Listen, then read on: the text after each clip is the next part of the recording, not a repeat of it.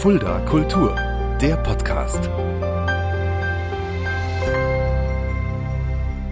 Hallo und herzlich willkommen. Das ist Fulda Kultur, der Podcast. Mein Name ist Shaggy Schwarz und dieser Podcast wird präsentiert vom Kulturzentrum Kreuz e.V. mit freundlicher Unterstützung der Stadt Fulda. Kultur, ich habe es gesagt, das ist ein Kulturpodcast und Kultur, dazu zählt auch Musik, aber Musik ist ja wirklich sehr, sehr facettenreich. Wir hatten ja schon alles Mögliche hier. Wir hatten Musical-Darsteller, wir hatten Sänger, aber was wir noch gar nicht da hatten, waren ja zwei lupenreine Mettler, wie sie gerade vor mir sitzen. Hallo Sandro, hallo Al. Hallo Shaggy. Ihr seid beide von der Band Blacule. Ähm, Sandro, erzähl doch mal ganz kurz, was die Band ausmacht und was ihr für Musik macht. Blacule ist eine sogenannte Pagan Metal äh, Band. Pagan Metal ist eben, wie der Name schon sagt, äh, Heidenmetall. Das heißt, äh, das thematische, lyrische Konzept liegt auf äh, vorchristlicher Geschichte und Mythologie und ist quasi ein Subgenre im Subgenre mehr oder weniger. Mhm. Wer sich mit Metal mal so ein bisschen beschäftigt hat, ähm, weiß, dass es da sehr viele Unterzweige gibt und ja, Pagan Metal ist einer davon. Hm. Wir gehen in die Richtung Pagan Black Metal, das heißt eher die härtere Schiene, aber selbst im Pagan Metal gibt es sehr viele unterschiedliche Spielarten. Die eine nehmen ein bisschen mehr mittelalterliche Instrumente dazu, dann gibt es eine Ausprägung, die so ein bisschen Humpa-mäßig ist, akustisch und wir gehen dann eher in die Hardwurst-Ecke quasi. Hm mit ja. Black Metal Einfluss. Die Hartwurst-Ecke hast du es gerade bezeichnet. Ja. Geil, geiler Name. Al, ähm, schön, dass du auch übrigens da bist. Wir kennen uns ja schon viele, viele Jahre. Wir haben ja auch lange im Kreuz auch zusammengearbeitet. Ja, deshalb freut es mich auch, dass das heute stattgefunden hat. Weil ich erst überhaupt nicht gedacht hatte, ob das was für den Fulda Kultur Podcast ist. So als Underground ähm, Metal Band, aber ähm, kurz überlegt, gedacht, naja, man hat nichts zu verlieren. Ich frage mal den Shaggy an und dann hast du ja auch Lust auf das Projekt gehabt. Ja, total, weil ich auch gerade finde, das ist ja auch Kultur. Ich meine, Subkultur vielleicht, wie, du, wie man vielleicht gesagt hat, aber Metal ist ja auch eine, ich meine, ich überschlag das jetzt mal mit der gesamten Musikrichtung. Klar, du hast es gerade gesagt, das ist ja auch sehr facettenreich, aber das ist ja auch eine der wichtigsten und größten Musikrichtungen im Allgemeinen, die es überhaupt auf der Welt gibt. Mit Auf unglaublich vielen Anhängern, ja, ja. Ich denke mal, das ist auch die Musikrichtung, die, ähm, wo noch Geld generiert wird, ja. neben dem Schlager und der Volksmusik. Ja. Weil Metal-Fans halt in der Regel auch ihre jeweilige Band unterstützen mit T-Shirts, CDs. Also da läuft nicht alles im Streaming-Bereich ab, wie es jetzt vielleicht beim Hip-Hop ist oder. Ja, vollkommen richtig. Ich glaube, Metal war tatsächlich auch das Genre, was relativ früh schon ähm, in der Situation war, dass die Vinylverkäufe, die CD-Verkäufe überstiegen haben. Das heißt, dieser ganze Vinylaufschwung der letzten Jahre, das war tatsächlich sehr vom Metal geprägt. Hm. Man hat halt sehr viele Sammler und Geeks, also es ist eigentlich Geek-Musik in dem Sinn. Ähm, man sieht ja auch einen Mettler an, dass er ein Mettler ist, so zum Beispiel. Es ja, ist tatsächlich ist, so, also es geht oft Hand in Hand. Also ja. äh, du hast auch relativ viele Star Wars, Star Trek-Fans unter den Mettler, weil es ja. einfach so diese Passion ist, die man in bestimmte Sachen steckt. Und das geht natürlich auch in die Musik als auch in Science Fiction oder sonst wo. Also die These, äh, die habe ich vor langer Zeit schon gehört und fand es vollkommen richtig. Metal ist an sich Geek-Musik. Ja. ja, also gerade wenn man sich so die ähm, zweite Welle Black Metal anguckt, Anfang der 90er, die Jungs haben alle Rollenspiel gespielt, haben sich nach Herr der Ringe äh, Sachen benannt und also da hat man so das Nerdtum eigentlich schon äh, gesehen, wenn man hinter die geschminkten Gesichter geguckt hat. Ja, vollkommen. Und wo wir im Nerdtum sind, ich meine, ich bin ja auch ein großer Wrestling-Fan, muss man sagen. Und auch im Wrestling, das sind ja auch eigentlich alles Nerds, seien wir doch mal ehrlich. Ähm, da sind viele Metal-Musiker dabei, da sind viele auch Fantasy-Fan-Anhänger dabei. Also gerade so, die Nerds haben dann immer schon in ihren Blasen auch so Gemeinsamkeiten, so Schnittmengen. Das ist immer ganz ja. witzig auf jeden Fall. Das ist so.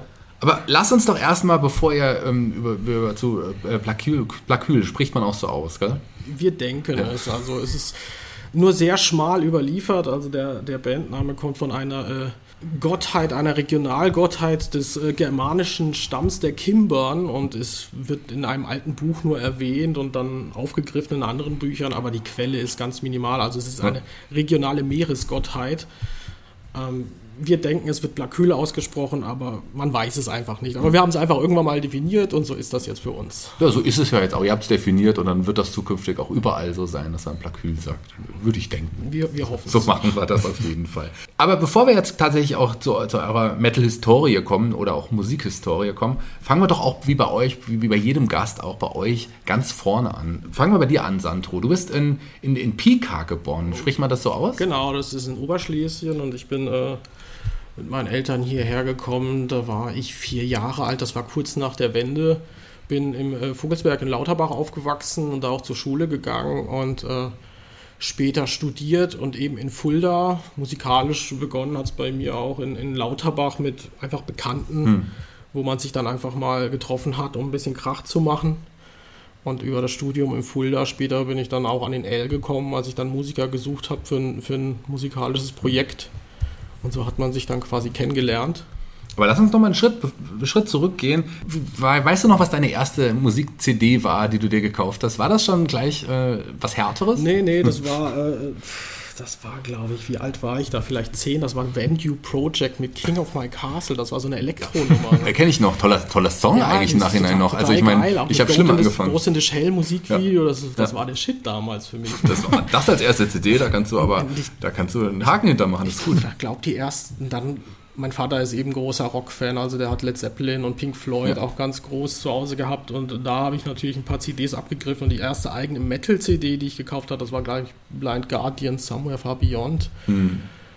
Meine ich, das müsste es gewesen sein. Ja. Das war dann aber auch, also so wirklich Metal ging bei mir los mit Manowar und Blind Guardian, da war ich so 16. Also hm. das ist vergleichsweise spät, wenn ich von, von Kumpels höre, dass sie dann mit 10 schon Maiden gehört haben. Also die Begeisterung kam spät, aber sie kam heftig, sage ich mal dann, weil danach war es rum. Also dann war es um mich geschehen. Ja, dann hat sich quasi gepackt voll und ganz. Hast du irgendwann auch mit dem Gedanken gespielt, irgendwann hauptberuflich vielleicht in die Musik zu gehen? Kam das bei dir oder? Ganz kurz tatsächlich, aber ich habe dann ein bisschen mich eingelesen und wenn man bedenkt, dass man dann eigentlich wirklich nur so ein Auftragsmusiker ist und dann irgendwelche Jingles einspielen muss und Auftragsarbeiten oder eben ja. in Bands spielen muss, nur um zu überleben, auf die man eigentlich gar keinen Bock hat, war es eigentlich relativ schnell entschieden, dass es Hobby bleiben soll und das ist es auch bis heute. Es ist ein sehr teures und zeitintensives Hobby, aber das ist auch gut so für mich persönlich.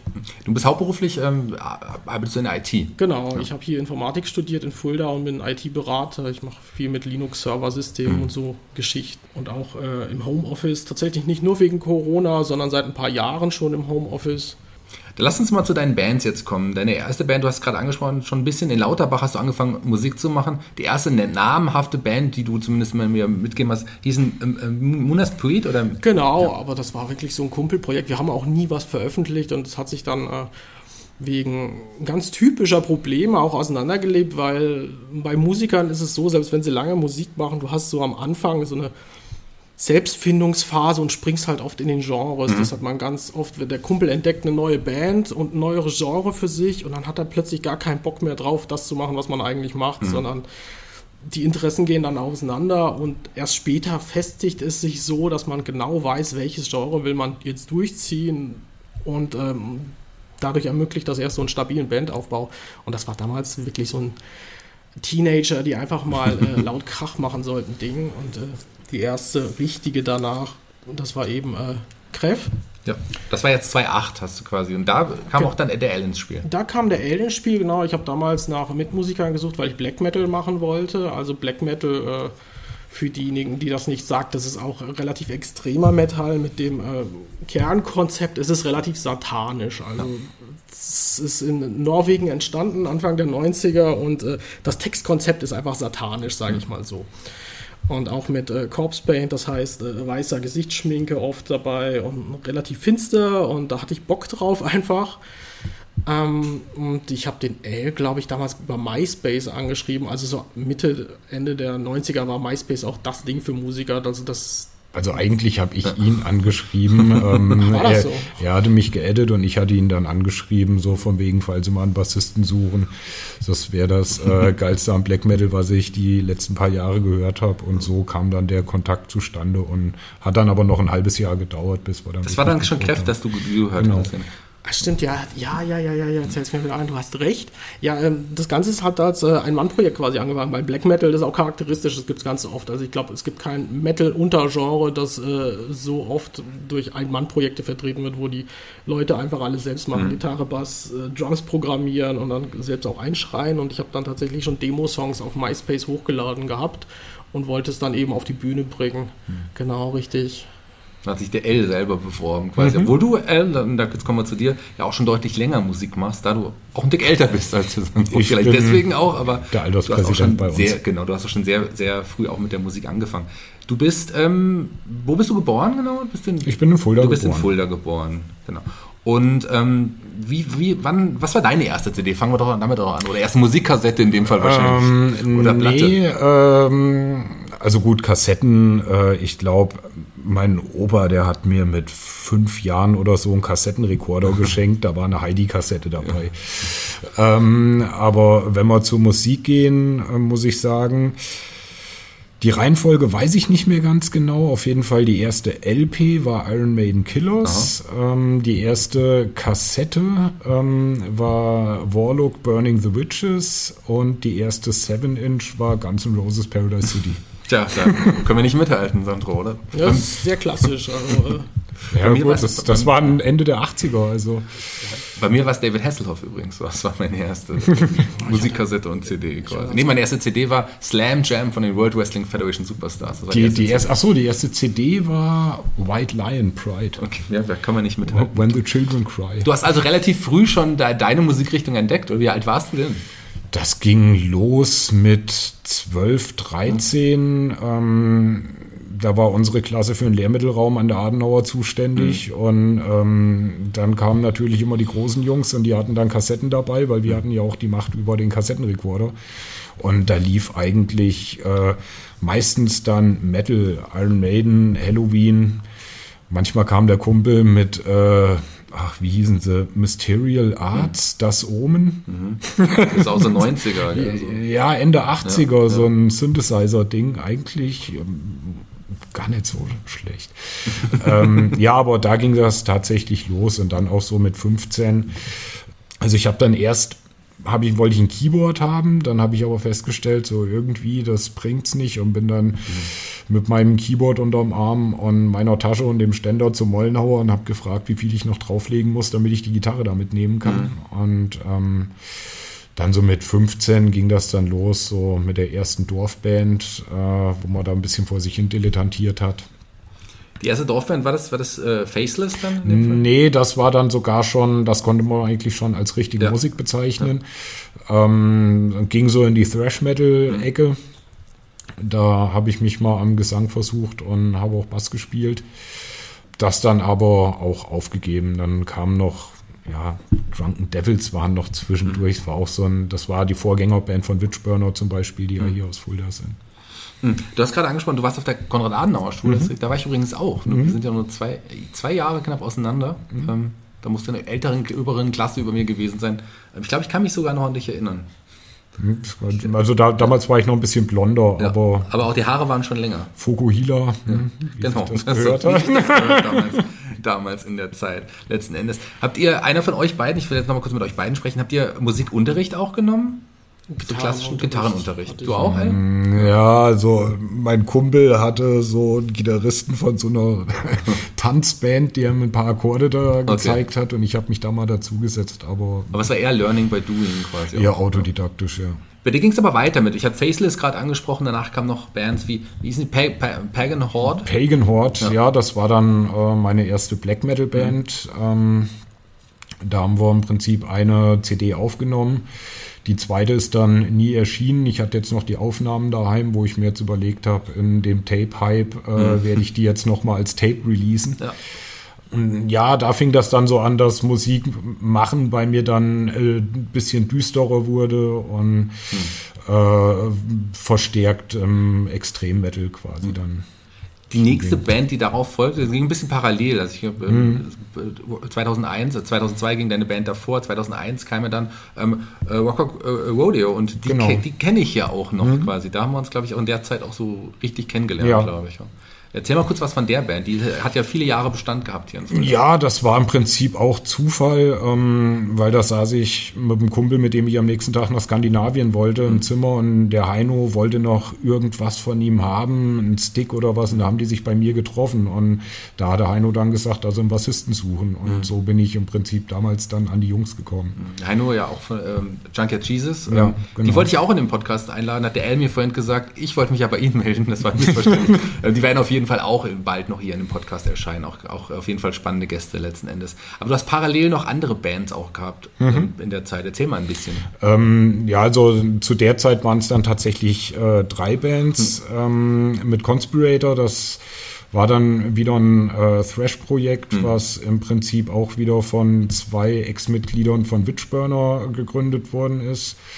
Ähm, da wurde eine CD rausgebracht, zwei Songs, äh, zwei Auftritte gemacht und dann hat sich das dann auch erstmal wegen Umzug und so weiter mhm. verlaufen. Und es gab noch eine Band, äh, Straight from Hell, die ein bisschen später kam dann wahrscheinlich. Genau, das war dann, da wollten wir wieder was mit Conspirator machen. Ähm, das sollte ich dann dem Bassisten noch ersetzen, das heißt Gesang und Bass, was ich bei der Band aber nicht hingekriegt habe. Genauso wie bei Blackwell, da habe ich es auch erst probiert, aber das funktioniert nicht überall, zumindest bei mir. Und da kamen die Jungs von Straight from Hell kamen dann gerade rüber. Die haben im Proberaum nebenan geprobt mhm. und haben gemeint, ja, hm, Stimme wäre ja nicht schlecht, wenn wir was hätten. Und so bin ich dann damals dann zu den Jungs gekommen. Und das ging dann auch ein paar Jahre. Aber hat sich dann auch äh, irgendwann verlaufen. Dann kam meine Umschulung dazu und so weiter. Und dann Komm ja ganz kurz das sagen, du, was hast du gelernt? Du bist, du bist Kaufmann oder genau. hast als Kaufmann gearbeitet. Ähm, und Umschulung war dann in dem Zeitraum dann, dann quasi. Genau. genau. Und hast du irgendwie in der Zeit auch mal überlegt oder auch vorher schon, das wirklich auch mal hauptberuflich machen zu können? Der Gedanke war wahrscheinlich da, aber. Ja, da würde ich mich jetzt aber als, mhm. ähm, also um als Auftragsmusiker, sage ich mhm. mal, bin ich ein zu schlechter Instrumentalist. Mhm. Ähm, ich sag mal, ich kann mein Genre, ähm, das funktioniert, aber wenn mir jetzt irgendjemand was, ich weiß auch nicht, ob ich da Lust drauf hätte. Mhm.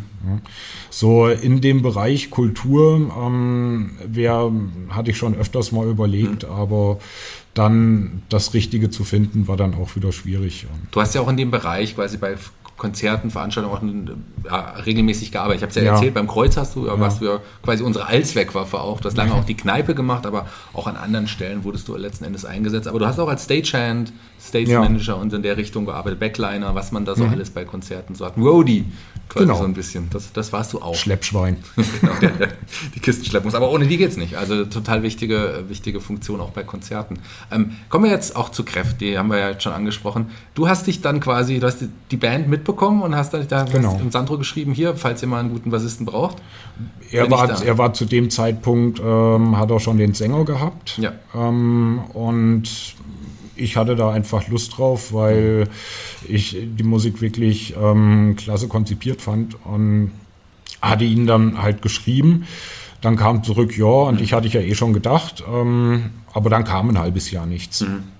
Und dann irgendwann nochmal angeschrieben, dann hat er gemeint, ja, ich habe jetzt einen Schlagzeuger gefunden, wir proben in vier Wochen. Okay. Und, ja. War die Suche da so lange, Sandro, bis du dann die Band zusammen hattest? Es ist tatsächlich schwierig äh, für Black Metal Leute zu finden. Mhm. Ich meine, es ist wirklich je nach Untergenre des Metals unterschiedlich schwierig, dann Leute zu finden. Und gerade äh, Fulda ist einfach auch nicht so die Metal City, muss man schon sagen. Also war es damals auch schon nicht mehr, vielleicht ein paar Jahre früher. Aber ja, doch, es hat immer vor, lange Vor allem gedauert. Schlagzeuger. Ja, Schlagzeuger sowieso. Ich meine, nimm, nimm eine Gruppe von Musikern, äh, wer spielt Gitarre, schreien 50 Leute hier, wer ja. spielt Bass, schreien 20 Leute hier, wer singt, schreien 5, wer spielt Schlagzeug, steht mhm. einer da und der sagt, ich spiele aber schon in fünf Bands. Ja, ja. das ist tatsächlich wahrscheinlich schwierig, gerade Schlag, gute Schlagzeuger zu finden. Ja. Gibt es eine Handvoll sehr guter Schlagzeuger auch oder sogar, sogar noch mehr, aber es ist trotzdem natürlich wirklich schwierig. Weil das die, die werden dann aber wieder keinen Bock auf Black Metal ja, haben. Ja, ja, eben. Ist auch, äh, ich glaube, als, als gerade auch für Musikschulen Schlagzeugschüler zu finden, ist schwieriger wahrscheinlich letzten Endes als Gitarrenschüler logischerweise. Ja. Wenn eine Gitarre, die kauft sich jeder mal, äh, aber ein Schlagzeug dann zu Hause zu haben und zu üben, macht es nochmal schwieriger, glaube ich. Ja, vor allem denkt jeder, mit der Gitarre würdest du die Weiber kriegen. Aber ich habe so viele Frauen sagen hören, dass der Schlagzeuger eigentlich der äh, attraktivste ja. ist. Also ich glaube, es ist tatsächlich äh, dieser Irrglaube der dazu führt. Wie ist es im Metal? Wer ist da so bei den, bei den Mädels der, der angesagteste aus also, der Band? Also meine Frau hatte immer Angst, hat gemeint, äh, und die Groupies. Und ich habe dann gesagt, so, hier, ich mache den Scheiß schon so lange. Ich habe noch nie einen Groupie gesehen. Ja, das ist so, so, so ein Hollywood-Mythos. Also vielleicht bei Rappern gerade, das das ja, aber äh, im Metal, also nee. Oder der Mythos Backstage-Raum, wenn die Leute dann total desillusioniert in Backstage-Raum kommen und sehen, dass da einfach fünf gelangweilte Typen sitzen mit einem Bier in der Hand und Kopfhörer also, in den Ohren. So ist es ja auch meistens. Einem billigen Backstage-Chili meistens auch noch. Sandro, mal mit dem Gedanken gespielt, in den, den Hip-Hop-Rap-Bereich zu wechseln wegen der Groupies? Auf gar keinen Fall. Also das wäre es mir nicht wert gewesen. Ich kurz.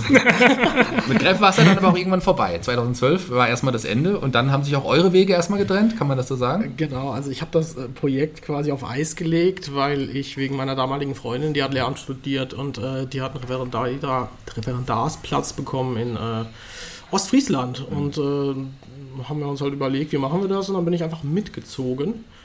Und äh, da auch für mehrere Jahre äh, geblieben und dort habe ich dann quasi Blacul gegründet. Ich habe auch mit dem Gedanken kurz gespielt und auch mal probiert, dort Kräfte wieder zu reaktivieren mit ein paar mhm. Leuten, aber es hat mir auch keinen Spaß mehr gemacht, muss ich sagen, weil ich mich mit dieser satanischen Thematik eigentlich auch nicht mehr so richtig identifiziert mhm. habe.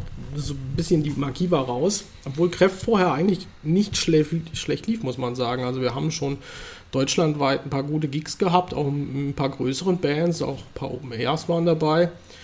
Aber da war einfach die Luft raus und äh, in Ostfriesland habe ich dann eben mit ein paar Leuten Blackhüll gegründet, auch die Songs dafür geschrieben. Genau, die Beziehung ist dann auch äh, in die Brüche gegangen und ich bin dann einfach noch ein paar Jahre da geblieben. Das war in Leer auch, gell? Das war in Leer. Lehramt genau. in Leer. So. Genau, Lehramt in Leer.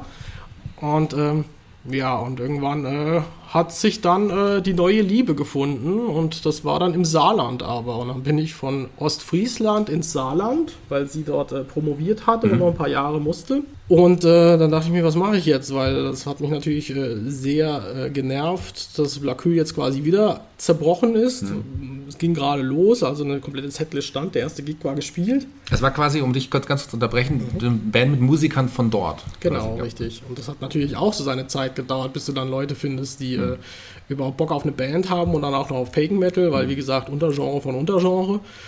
Ähm, deshalb ist das schon frustrierend gewesen. Deshalb habe ich gesagt, gut, ich ziehe jetzt nach Saarbrücken, aber ich äh, suche dann nicht in Saarbrücken Leute, sondern ich baue das Ganze wieder in Fulda auf. Mhm. Da meine Eltern immer noch im Vogelsberg wohnen, dann bin ich dann tatsächlich alle drei Wochen zum Proben äh, nach Fulda getingelt von Saarbrücken aus fürs Wochenende. Äh, habe dann natürlich auch direkt an den L gedacht, weil ich wollte auch wieder Mucke mit dem L machen, mhm. denn der L ist halt äh, schon ein witziger Bursche, muss man schon sagen. also das macht dann auch Spaß. Und da haben wir dann aber auch lange wieder einen Schlagzeuger gesucht. Das war immer der Schlagzeuger und äh, das hat sich dann über so ein paar Jahre gezogen, bis die Setlist wieder eingestudiert war, bis genug Material da war für, für ein Album. Der Schlagzeuger war dann übrigens wieder der Konz, der auch bei Kreff schon gespielt hat. Ähm, den wir dann äh, saßen wir vor dem Wächter und haben Bier getrunken und irgendwann so, ja, habt ihr jetzt einen Schlagzeuger? Ja, nö, du spielst ja nicht mehr. Ja, doch, ich spiele schon noch. Hm. Und den hatten wir da gar nicht auf dem Schirm. Und auf einmal war es dann wieder der Konz. Also die Metal-Szene ist tatsächlich ein ziemliches Dorf in Fulda. Hm. Also da kennt man sich dann. Überschaubar, ja. Wie hat sich dann die Band zusammengesetzt? Ich glaube, es gab nur einen Wechsel bis heute, oder? Seid ihr noch in der der, nee. Ne, es gab mehrere nee. Wechsel. Es gab mehrere Wechsel. Also der Schlagzeuger ist in der Fulda-Besetzung mehrmals rotiert. Mhm. Das letzte Mal letztes Jahr. Äh, einfach aus Zeitgründen oder aus Interessegründen. Also das ist jetzt nie böses Blut gewesen oder sowas. Ähm, aber der Rest ist stabil geblieben und na, es gab halt die komplette Neubesetzung quasi, als ich aus Ostfriesland weg bin. Also da habe ich die Band quasi komplett neu besetzt mhm. in Fulda. Und wie sieht es aktuell? Einfach mal die Namen nennen, dass wir die auch mal genannt ja, haben, die anderen, die Teil der Band also sind. Also wir haben da den äh, Alex jetzt am Schlagzeug, den Hellhammer vom Vogelsberg und äh, den Adrian am Gesang, von dem ich dich auch äh, sehr herzlich grüßen soll. Großer Fan von deinem Wrestling-Podcast. Ah, lustig. Ja. Witzig. Grüße auch zurück. An, er ärgerte sich wahrscheinlich, dass er auch nicht hier dabei sein Ja, es, wie es halt ist, auf zwei Leute begrenzt. Deshalb werde ich dann ja bei Junkyard Jesus auch äh, nicht dabei sein, genau. sondern. Bei denen bist du ja auch noch aktiv. Genau. Also die Band gibt es ja auch noch, da reden wir dann auf jeden Fall nochmal drüber. Aber bevor wir noch ein bisschen, noch mal ein bisschen mehr über, über Plakyl reden, lass uns doch einfach mal reinhören. Ihr habt mir einen Song mitgebracht. Wie heißt der Song denn? Das ist äh, Wanderer, das ist äh, von unserem Debütalbum, das 2019 erschienen ist. Das ist der finale Track. Und den haben wir ausgesucht, weil ja, einfach Bauchgefühl, das ist mhm. mittlerweile der persönliche Favorit und der kommt auch tatsächlich, wenn man den Zahlen auf den Streaming-Plattformen glauben kann, äh, bei den Leuten international auch am besten an. Deshalb haben wir den einfach mal rausgepickt. Äh, textlich ist das ein äh, ja, sehr klassischer äh, Pagan Metal Song mit viel Pathos. Also es geht um einen Riesenjäger, der quasi äh, durchs Land streift, um Riesen zu töten. Also ganz klassische Pagan Metal Thematik. Spannend, dann hören wir doch einfach direkt mal rein.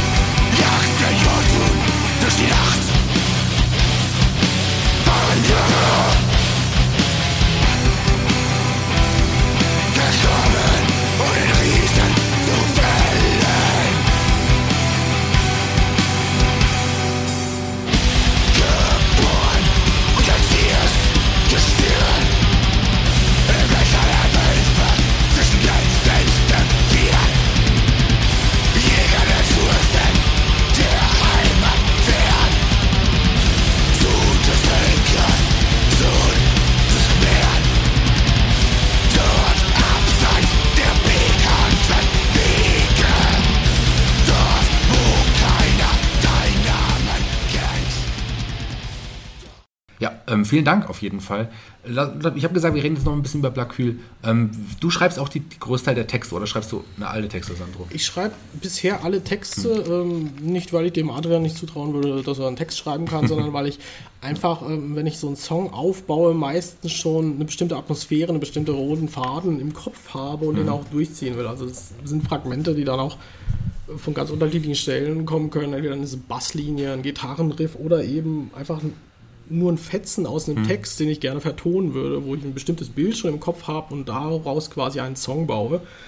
Und es hat sich einfach so entwickelt, dass ich dann quasi den kompletten Song mehr oder weniger fertig schreibe oder aufnehme, also demomäßig zu Hause aufnehme.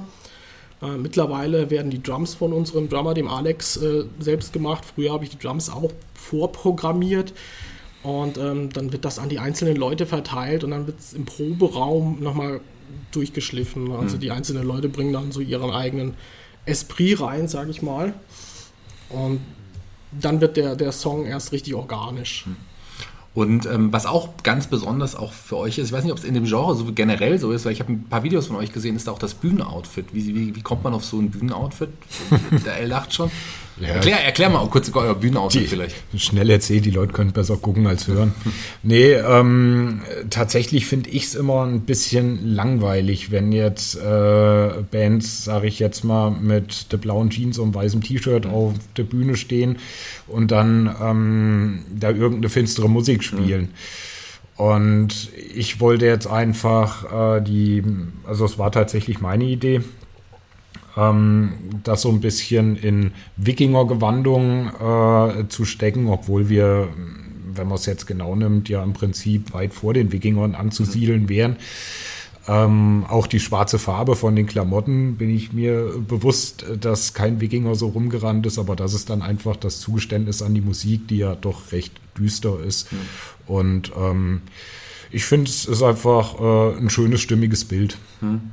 Ja, passt auch, sieht auch super. Wo, wo habt ihr das gefunden oder wie, wie habt ihr das zusammengestellt? Das hat ein Bekannter äh, angefertigt als Auftragsarbeit quasi, also die Tuniken auf jeden Fall, der selbst im Reenactment-Bereich tätig ist. Also ich hatte einen Prototypen gemacht, ähm, quasi meine Klamotten hatte ich dann äh, selber komplett genäht, habe das ausprobiert und mit den Beinwickeln mhm. und ähm, habe dann aber auch gesagt, so nee, ich habe keinen Bock für euch alle den Kram zu nähen. Und ähm, da hat sich dann glücklicherweise der, ach, ich komme nicht auf den Namen. Der äh, Jan Vogel heißt er, glaube ich. Genau, der Jan hat sich mhm. dann angeboten. Ja, super, da so das Outfit entstanden. Wie war denn für euch Corona? Was hat Corona für euch bedeutet? Sehr viel Langeweile vor allem. Also wir hätten eigentlich letztes Jahr geplant gehabt, Anfang des Jahres acht Konzerte, da wären wahrscheinlich noch ein paar dazugekommen. Da waren wir ja eigentlich drei Open Airs gewesen, worauf wir uns tierisch gefreut hatten. Und das ist natürlich alles flach gefallen. Die sollten dieses Jahr nachgeholt werden und zwei der Open Airs sind jetzt auch schon wieder verschoben worden. Das heißt, wir haben jetzt ein Open Air übrig. Hm. Das ist im August. Mal gucken, ob es äh, dabei bleibt. Ich gehe mal schon von aus, mhm. weil die haben letztes Jahr ähm, quasi im August auch ein Open Air veranstaltet, zwar nur mit zwei Bands, mhm. aber da bin ich mir relativ sicher, dass die wieder durchziehen. Ja, wir hoffen es auf jeden Fall. Es ist halt problematisch, denn äh, das Blöde ist, in dieser langen Zeitspanne teilweise zerbrechen dann eigentlich auch Bands, mhm. mit denen man zusammenspielen wollte und dadurch fallen Gigs flach, weil sich die Leute nach zwei Jahren sagen, ja gut, ich habe jetzt ein kleines Kind oder sonst was und jetzt äh, die Situation ändert sich permanent. Und das Booking für nächstes Jahr ist ja quasi auch schon alles zu. Das heißt, du brauchst dich auch nicht für Festivals 2022, äh, 2022 zu bewerben, ja. denn die sind ja einfach nur weitergeschoben worden. Das heißt, das früheste, wo du reinkommen würdest, wäre 23. Mhm. Und das ist natürlich sehr nervig. Ja klar, das hat Corona halt einfach so mit sich gebracht. Noch zur Erklärung der, der Zuhörer. Wir nehmen den Podcast Ende Mai auf und der ähm, wird wahrscheinlich Ende Juni, Anfang Juli ausgestrahlt. Vielleicht gibt es da schon neue Regeln oder wieder ja. Verschärfungen. Wer weiß das alles schon? Man Wer weiß es, ja. Man weiß es im Moment auch einfach, einfach, einfach letzten Endes gar nicht. Ich habe noch mal eine Frage an euch, wo ich euch schon mal da habe, weil das ist vielleicht, entschuldigt diese Frage als Unwissenden in dem Genre. Mir kommt es so vor, dass in, gerade in den ganzen Metal-Musiken, in Metal-Bands, die Logos deutlich wichtiger sind als Logos in anderen Musikrichtungen. Ist das ja auch schon mal aufgefallen? Ja. warum, ist, warum ist es so? Das Kann man das erklären? Das ist im Prinzip ein Trademark. Ja. Also ähm, es gibt einfach Logos wie jetzt das äh, Iron Maiden Logo zum Beispiel. Hm. Da muss ich nicht die Buchstaben lesen. Ich sehe das ja. auf 20 Meter und weiß, der Typ hat ein Maiden-Shirt hm. an. Und ich denke mal, dass das, KISS haben ja damals angefangen mit dem ganzen Merchandise-Kram und ähm, die, diese unleserlichen Logos, das war dann ja so Anfang, Ende 80er, Anfang 90er ähm, wo man dann teilweise selbst als Eingeweihter, sag ich mal, äh, die Logos teilweise nicht entziffern konnte, sondern wirklich wissen musste, was da steht. Mhm. Aber ja. Also unser Logo im Speziellen ist äh, auch von einem Szene bekannten Designer extra für, für Pagan Metal, das ist der Wappenschmied. Mhm. Der hat auch Design studiert und der hat für sehr viele Pagan, Viking und Folk Metal Projekte äh, Logos designt mhm. und auch äh, Merchandise Artworks, äh, Albencover und so weiter. Und der ist halt super netter Typ. Und der hat äh, mittlerweile bestimmt mehrere hundert ja, Logos für, für, für Pagan Metal Bands gemacht. Weil das, das bedeutet aber auch, dass man quasi theoretisch am Logo der Band erkennen kann, welche Musikrichtung die sogar so ein bisschen machen, zumindest bei Pagan in dem Fall. Kann ja, man das so grob sagen? Das ist ja. spannend, ich als glaub, Eingeweihter. Ich glaube, bei unserem ähm, würde man es relativ direkt sehen, weil ja. man hat einfach den Drachen drauf, man hat den Torshammer drauf und äh, ich glaube, da sieht man es direkt. Bei Black Metal sieht man es auch direkt, weil das sieht oft aus, als hätte einer sich in der Schule mit einem Stück Löschpapier hingesetzt äh, und äh, mit einem Tintenfüller drauf rumgemalt. Also und ein paar Pentagramme ja, und umgedrehte Kreuze dazu. genau. Also man kann tatsächlich relativ gut nach dem Logostil Genres differenzieren. Auch bei äh, so Genres wie Grindcore oder Death hm. Metal ja. gibt es auch charakteristische Richtungen. Bei klassischem Heavy Metal an sich auch, ja, das hm. tatsächlich. Ja. Spannend, ja, also habe ich aber so nie so drüber nachgedacht letztendlich. Aber es gibt so, so, bestimmte Anzeichen, ja. Ja, super. Schon mal vielen Dank, dass ihr da wart, dass ihr euch die Zeit genommen habt hier für Fulda Kultur, den Podcast. Jeder Gast bei Fulda Kultur darf sich einen Song für unsere Playliste aussuchen. Und jeder von euch heute darf sich natürlich einen Song aussuchen. El, wir fangen mit dir an. Welchen Song hast du dir denn ausgesucht? Dann würde ich gerne von Bathory The Lake. Ist einfach ein toller, epischer Song. Mhm. Ähm, Quorton, der Sänger, ist der Einzige, der so schief singen darf und es sich trotzdem noch episch anhört. Gute Wahl. Den Song kenne ich natürlich, den Song kenne ich tatsächlich auch. Gute, gute Wahl in dem Fall. Ganz überraschend, die Playliste, schaut euch mal an, gibt es überall bei Spotify, Fuller Kultur, äh, die Playliste, wie ab, facettenreich, abwechslungsreich das ist. Das geht vom hm. Schlager über selber Connor, über Wage Against Machine, jetzt zu Bathory, also ist auch alles dabei.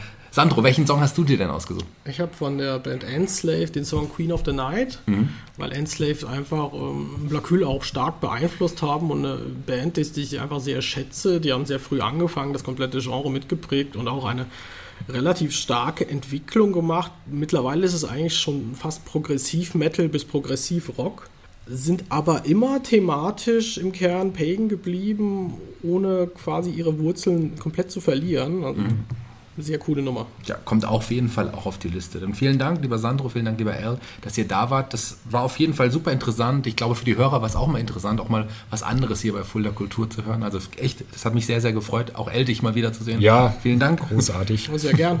Ähm, ich bin jetzt raus die Abschlussworte, wie in jedem Podcast hier bei Fuller Kultur, gehören euch. Wir fangen mit dem L an und Sandro, du schließt ab heute und darfst dich von unseren Hörern ganz final verabschieden. Aber L, erstmal deine finalen Worte.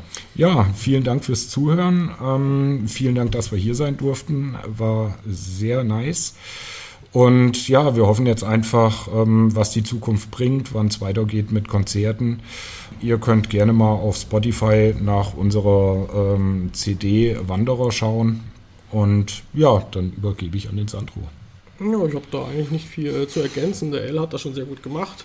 Wir hoffen auch, dass wir irgendwann nochmal in Fulda spielen werden. Denn tatsächlich ist es so eine Art Bandflur auch mit unseren Vorgängerbands, beziehungsweise mit Kreff, dass wir noch nie in Fulda selbst gespielt haben, sondern das nächste, was dran war, war, glaube ich, bisher Hanau, sonst deutschlandweit unterwegs gewesen. Aber vielleicht ergibt sich ja noch was jeden Fall sehr cool. Also, äh, hat Spaß gemacht. Vielen ich kenne auf jeden Fall einen guten Veranstalter hier. Vielleicht äh, wird das ja mal irgendwie was. Den, den werde ich dann mal ansprechen. Ich habe äh, ganz vergessen zu sagen, wo kann man euch finden? Wo kann man euch folgen, Sandro? Das sind dann deine Abschlussworte. Wir sind eigentlich überall vertreten tatsächlich. Also von unserer Website blackhühl.de auf Facebook kann man Blackhühl einfach mal suchen. Wir haben äh, Instagram und äh, sind ziemliche Social Media Huren, muss man schon sagen.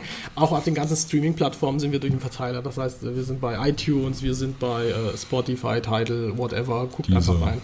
Genau.